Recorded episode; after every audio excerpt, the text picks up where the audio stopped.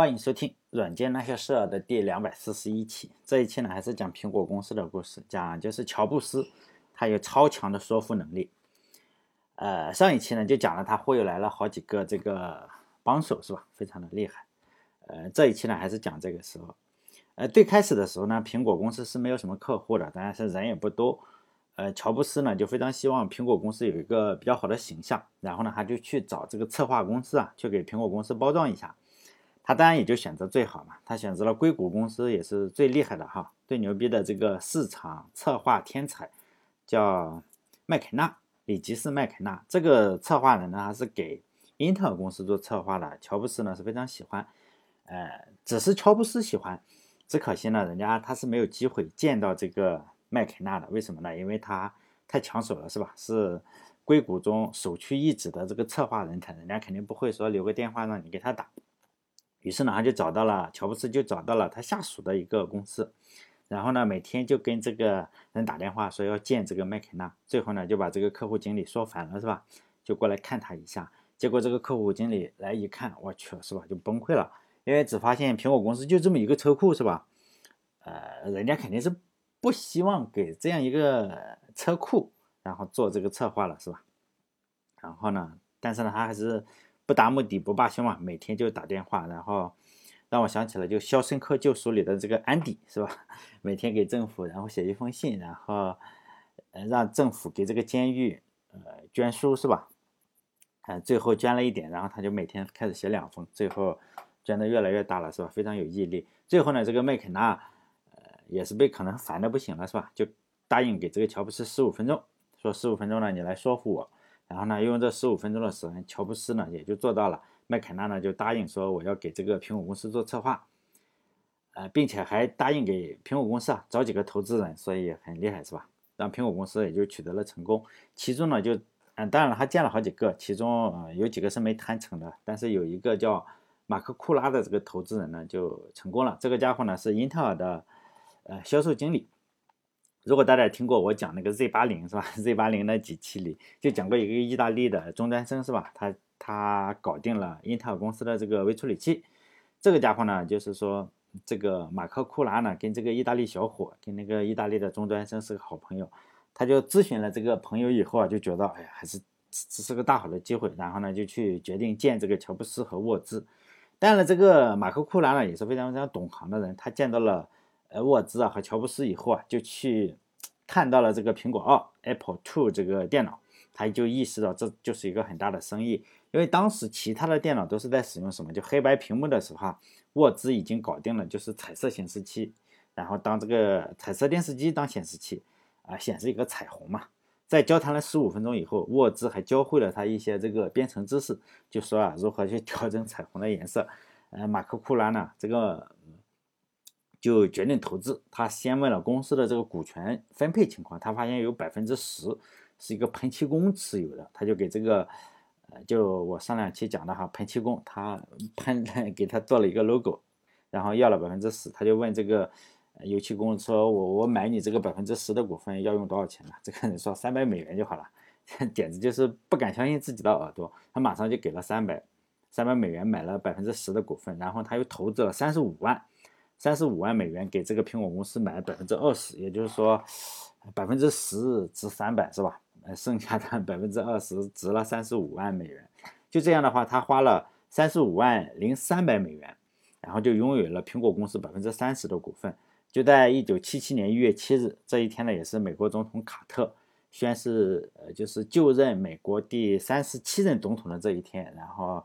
苹果公司就变得比较有钱了嘛，至少有个三十多万了，是吧？还是比较厉害的。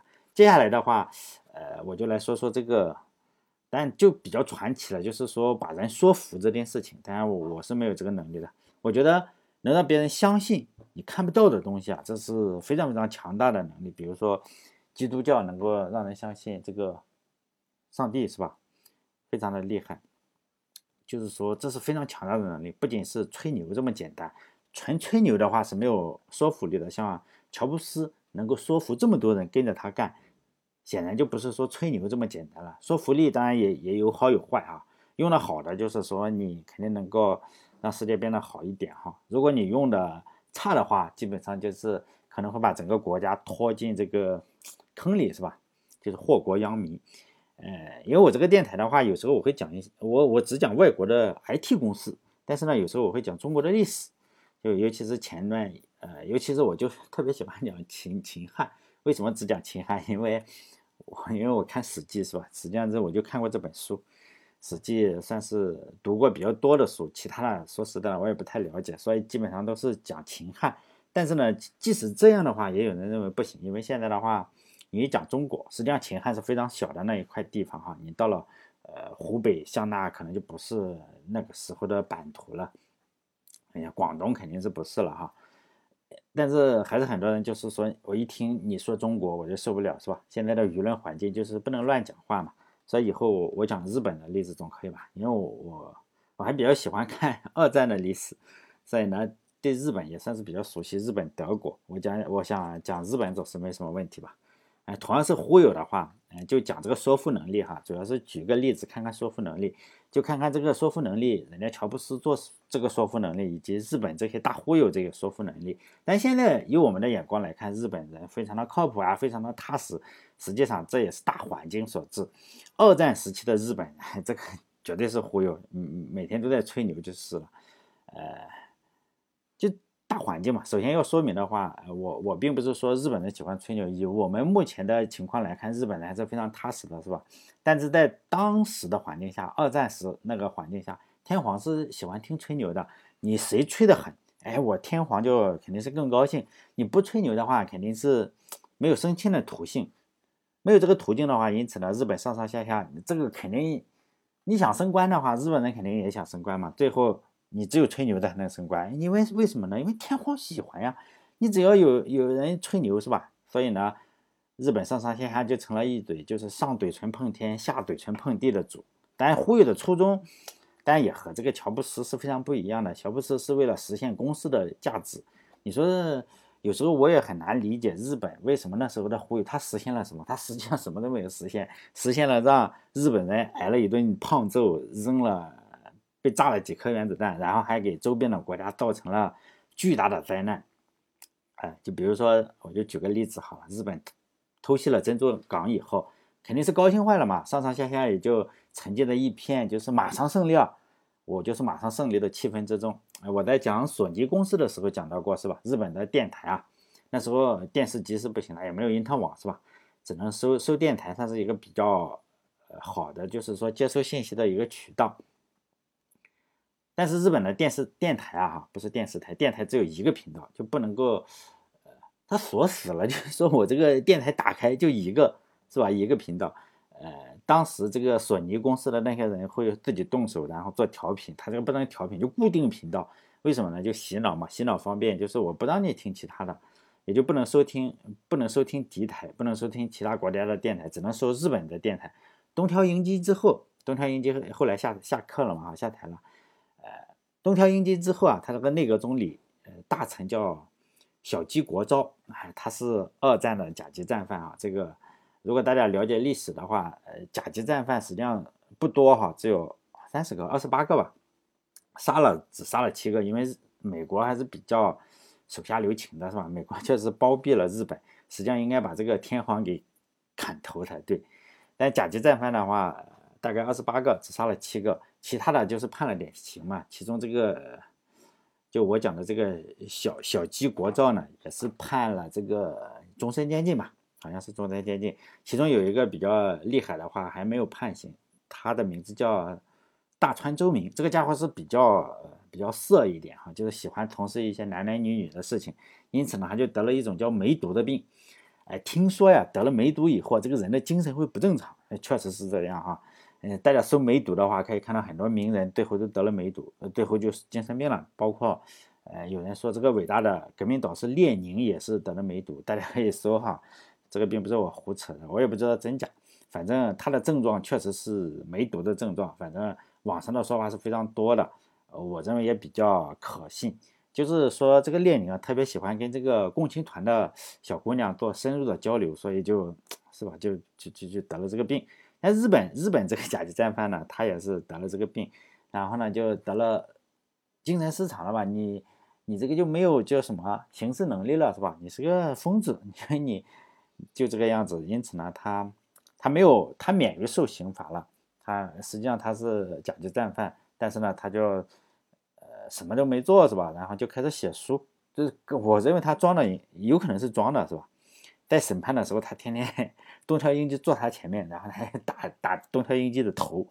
然后呢，反正装的挺疯疯癫癫的。后来好像是可以，还能写书，我认为还是可以的哈。但我们说的这个家伙叫那那个也挺能忽悠的，就我说的这个大明周川，然后也是呃大川周明啊，大川周明也是挺能忽悠的。大家可以看，所有的甲级战犯都是些 大忽悠。这个呃小小鸡国昭呢，就是说也是比较能忽悠的。这个家伙是比较秀的，他喜欢做什么？做电台是吧？跟我一样是吧？喜欢做电台。他每天夜幕降临的时候，可能日本人要吃饭，吃晚饭的时候，可能六点或七点或七点半，是吧？这是要吃饭的时候，这个逼就出来了。尤其是喜欢通过广播呀，跟广大的日本百姓讲讲这个战场上的事情，就战场的那些事儿，是吧？但这个是个大忽悠，一句实话没有。我还我还这个我还是有一本书是照着书去写，但是呢，他实际上是一句实话没有。他在电台里的口头禅就是说，胜利就在眼前，什么眼迷点。你想想，一个内阁总理、内阁总理大臣，天天在电台里、这个国会里高喊“胜利就在眼前”，你这个日本人实际上只有一个电台嘛，他也没有其他的办法去对冲一下这个信息，那可不就相信了嘛？因为胜利就在眼前了。你看我们这个内阁总理大臣都天天天天喊“胜利就在眼前”，日本的老百姓能干什么？可不就相信了嘛？然后小矶国昭这个人啊，特别的擅长洗脑。他以前做什么？他以前在这个朝鲜，他推行什么奴化教育？就是呢，我让你呃，整个的朝鲜，包括现在韩国，现在北韩、南韩都被他侵占了。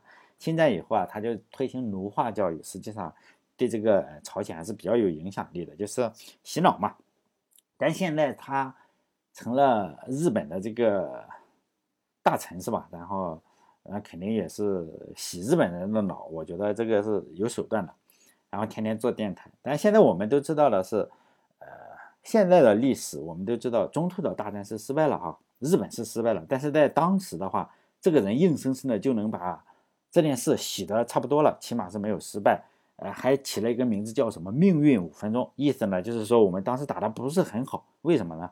就是说老天爷如果，呃，让我们在这个五分钟之内啊，再进行一波飞机进攻的话，美帝肯定就完蛋了。正是因为我们差了这命运五分钟，决定命运的五分钟，然后打了个平手，就这个样子啊。中途岛那个样子没打好，还是平手，但打的也差不多是吧？把美国的航空兵全部干掉了。然后呢，在国内肯定就这么宣传，他不会说我中途岛 被被被美国给干干翻了。但是呢，他在国内呢，就是在电台里是吧，还天天讲这个中途岛还不错，打的还不错，把美国航空兵都干掉了，船也干了不少。在国内，在日本国内就这样宣传，珍珠港干掉了美国的海军是吧？中途岛呢，我们又连第二次干掉了美国的航空兵，然后一次次的播放，日本人可不就相信了嘛？然后基于这个前提，然后制定对美国的战略。呃，三百五十六，我们知道那个三百五十六这个三百很很傻逼是吧？然后呢，他也是，他要到前线嘛，去视察，去去这个南太平洋前线，然后去视察，本身是要鼓舞士气。鼓舞士气之前呢，肯定他这种级别的人肯定要做个预案嘛，说你飞过去，你上了天，然后被干下来怎么办？是有这个预案，但是呢，基于这个东西，为什么呢？因为中途岛把美国的航空兵都干掉了，你这个飞机上天是吧？一览无余，没有人没没有人敢干你，因为日本的飞机在中途岛被我们干掉了，然后呢，三百五十六就登上了飞机是吧？上去就被击落了。日，但你说这个三百五十六都被干死了。日本有没有吸取经验呢？吸吸取经验教训当然是没有，反而什么？这个牛是这个样子，你一旦吹出去，一定要越吹越大，否则的话你认错就是打脸了。反而就是说后来越吹越玄幻了。以前的话，比如说你中途岛也好，呃，珍珠港还算是大胜，中途岛可就是大败了。但是呢，我还吹成了是差不多，这还可以哈，我们可以接受，至少有这么场仗是吧？是比如说你你干了五架，你说打下来十架。打伤了，你可以说打沉了。比如说你一发炮弹可能干中了人家的，是吧？哪个左舷或者右舷是吧？可能冒烟了。你说击沉了，我们觉得还凑合是吧？这个人喝个酒谁不吹吹牛呢？但是呢，越吹越大了。后来的话，日本整个就开始编故事了。呃，虽然我，我们要知道，就是美国在二战中是打赢了，但是并不是每个美国的将军都打得特别好。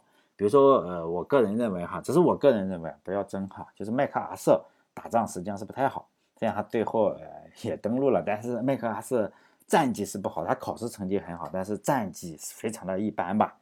还有叫哈尔西将军，就是海军海军这个上将，他打仗呢也相对来说比较的差，哎，不能说比较的差，反正人家当将军肯定也比较好，但是比其他的，呃，跟他同时代的都是在海战中，他打的就是不太好。不是特别能打，而且这个哈尔西将军啊，经常是把这个 舰队，他运气不太好，而且又很固执，他经常把台风嘛，台风来了就开到了台风里，所以呢，他有一个呃绰号叫哈尔西台风，也跟那个呃什么的猫一样，是吧？你这个哈尔西一出一出海，是吧？台风就来，也特别崩溃。所以呢，他损失的船在二战中损失的船被海风被这个台风刮刮沉的。好，好，好，很多时候比日本比比打日本打得多，可能还要多。所以呢，呃，他的水平还行，但是他比较倒霉的话，经常开到台风里，所以呢，他损失了很多船。但最后他还是上将。打日本的话，还是一点问题没有的。但是他相对来说是比较弱。呃，哈尔西呢，跟这个日本就是第三第三舰队嘛，太平洋第三舰队，然后呢，就跟日本就在台湾海峡吧干了一仗。哎，一小仗，说实在，也非常小的一个仗，美国不能说大胜吧，至少也差不多。毕竟哈尔西将军，呃呃，打仗我说过了哈，不是很好，不是特别好，不跟不如这个尼米兹，尼米兹就特别猛了，是吧？还有这个斯普鲁恩斯那种就打得特别猛的，呃，如果碰到这种斯普鲁恩斯或者尼米兹啊，可能这个日本早挂了。但是呢，正是因为碰到了哈尔西，所以日本还还还可以吹吹牛。但是呢，日本也被打得够呛。呃，好像损失了三四百架飞机，三十多艘船都都被这个干掉了。哈尔西好像就损失了两艘船，就正是因为这个样子，没有全军覆没，是吧？这个日本人就开始吹了，就加上，呃，你日本人大部分日本老百姓，你又没有去看海战，你也没有见过，那时候也没有网，有网的话也给你防火墙封住，就就是说你什么都不知道，死多死少你啥都不知道。就这样，你只能听一个电台，因此呢，只有一个信息源，其他信息源 你都断了嘛。因此我说啥就是啥，就这样一个非常非常大的惨败，就被日本人吹成了什么叫台湾海峡大战、台湾海战大捷。说是呢，击沉了美国的航母十九艘，呃，击沉了战列舰二十艘，其他的舰船就小船是吧，不计其数。这个消息就把日本人骗的就高兴坏了，因为还骗了天皇，甚至还骗了日本的盟友。盟友是谁？德国是吧？日本曾经曾经想干苏联，然后跟德国会合，实际上干了一干，发现干不动，也是这个傻逼是吧？他他的主意。希特勒非常高兴啊！希特勒听到了，我去，你连 美国的十九艘航母一下就干翻了。希特勒非常高兴，还发来了贺电，庆祝日本海军取得了伟大的胜利。毕竟你想想，一次战斗就干掉十九艘航母，那是希特勒。希特勒都完不成的壮举，被小日本一下子搞定了，是吧？实际上偷袭珍珠港，我们想想，零艘航母，实际上重创了，就打了八艘还是九艘这个战列舰，巡洋舰可能打了两三艘，然后驱逐舰可能也也也就个位数，摧毁战机小两百架，就这样，这就是珍珠港的战绩，航母一个没碰，结果呢，你打了个台湾，台湾海战，说是在十九艘航母要在台湾海峡这边打，是吧？你就 台湾海峡就就。就不能开采了。实际上呢，一艘航母也没有搞定哈。但是呢，这个日本说实在的，这个牛一旦吹出去啊，你只能越吹越大。你突然说我干掉了十九艘，是吧？搁谁都兴奋。除了这一切都是假的，美，甚至呢，这个事情消息也就当然就传传到美国了。罗斯福总统都被吓坏了，吓了几分钟说不出话来。毕竟这是什么？美国的，你如果一旦这这十九艘航母一旦是沉了之后啊，那肯定挂了嘛。美国总共航母在太平洋上总共三十多个，你一下子干掉二二十个，崩溃了是吧？毕竟这是美国的第三舰队，结果呢，日本一下子干干掉了这么多。但是呢，呃，罗斯福还是知道可能是有假的，为什么呢？他说日本是通报击沉了十九艘航母，但是美国第三舰队总共有十七艘航母，唯一没有就是说呢，你要击沉一下再捞上来再击沉，还得两艘是吧？要。有两艘要击沉两边才凑够十九艘，但是他仍然很害怕，他就开始通呃，不知道电报还是什么，就联系这个哈尔西将军嘛，就说你这个是不是打的 把美国打崩了？但是呢，这个哈尔西就哈尔西也也很崩啊，竟然我这个十七艘航母好好的是吧？我们只只损失了两艘这个战舰，飞机也没怎么损失，就被这个日本一宣传，竟然成了全军覆没。他接到这这个罗斯福的电报以后，就回复嘛，哈尔西将军就回复说，第三舰队是吧，刚刚从海里捞出来，现在正在全速开往日本。但牛皮肯定吹多了，你肯定是要破。你说你干翻了美国第三舰队的话，结果人家过几天又出现了是吧？还出现在你家门口，把菲律宾都干完了。你喜欢吹牛的人，你觉得会是打脸吗？当然是不会的。就算是又出现了，你就这事就过去了，我们接着再吹。实际上。把日本轰了轰，然后又把菲律宾打下来，就是在美国哈尔西将军是吧？第三舰队打的，呃，反正老百姓是好骗的。大家你只收听这一个电台，牛皮一吹，没有回头路，只好一路吹下去。所有人都吹，最后呢，陆军参谋总总长这个梅津美治郎哈也吹，这个海军呃海军这个总司令吧，好像叫长吉川古治吧，呃，哎叫我忘记什么名字了，反正天皇也吹。当麦克阿瑟在这个登陆菲律宾的时候，已经把这个菲律宾的日本，呃，菲律宾的日日军啊，都都干到海底喂鱼了。这两个将军，是吧？这个海军跟这个陆军是不太对付的。每个人都拍胸脯说，跟这个日本民众说，美军为什么要打菲律宾呢？就是因为我们在这个台湾近海啊，把他们十九艘航母全干沉了，然后呢，他们才试图攻打这个菲律宾。菲律宾呢？仍然是在我们的掌控之中，就可控状态是吧？菲律宾还仍然是我们的。实际上那时候，呃，就是是吧？这个人家都登陆了，麦克阿瑟都登陆了，这边还在吹牛，就是说胜利就在眼前是吧？一直到投降的话，大量的日本士兵每人还有一本，当时非常逗哈，就这个石正信跟林毅呃林毅秀大佐写了畅销书。日本那时候你洗脑的话，你得全方位洗脑。他写了一本书，叫什么？只要读了就能赢，战战略书，只要读了就能赢。就是我这本书的名字就叫“只要读了就能赢”，是不是厉害？很牛逼是吧？哎，这个畅销书，他们当时一定在问：到底这本书是不是真的是吧？为什么读了也没有再赢？同样是忽悠的话，这个呃史正信就特别逗是吧？以后有机会再讲讲，真的是这个也是个大忽悠，哎，而且特别能说服人，他还能说服到。很多的人去买他这本书，就只要读了就能赢，一听就很鸡汤是吧？只要读了就能赢，实际上切腹了是吧？差距也非常的厉害。但我讲这个故事就说明了说服力还是有区别的，就是你动机对不对？像日本的这些战犯、甲级战犯，说服能力肯定是非常强的，我们不用想是吧？你看看这个，呃，中途岛都能说成大胜，那肯定是不是一般人？一般人你你肯定是不行的，肯定是忽悠人嘛。呃，说服能力肯定是非常强的，运用各种手段，比如说电台你只能听一个，是吧？还有时政性，时政性大忽悠一个，这个我也很佩服他。这个时政性真的是个人才，他他写的畅销书，只要读了就能赢啊！呃，日本人小鬼子人手一本，是吧？从声音到文字全方位洗脑，但是没什么卵用，最后还是输了。有人可能说，哎，这就国家层面的是吧？乔布斯是商业层面的，其实差不多的。商业层面，我总是想起我还比较年轻的时候，不是这么老的时候。中国那时候电视上是丰胸广告，丰胸广告啊，就是演五分钟啊，五分钟广告就是一个女的在那展示胸部，不知道大家有没有看过？反正五分钟，那时候我看到了之后就看完它，很很很开心。叫什么联邦悠悠艇，但现在我都记住，联邦悠悠艇、玻璃艇，叫挺美或者什么广告词我都背的背的清滚瓜烂熟，叫早上喷早上变大。晚上喷，晚上变大，分分秒秒在变大，就是为了怕你变得太大，再怎么办呢？哎，说你如果变得太大了，你再就热敷一下，哎，这个又变小了，就跟那个气球似的，随时吹的可大可小。好像这家公司现在在干什么？就是好像在严查这个，你吹的太狠了嘛，就受不了。可能国家也，以中国政府都受不了了，你想想受不了是吧？好像这家公司现在。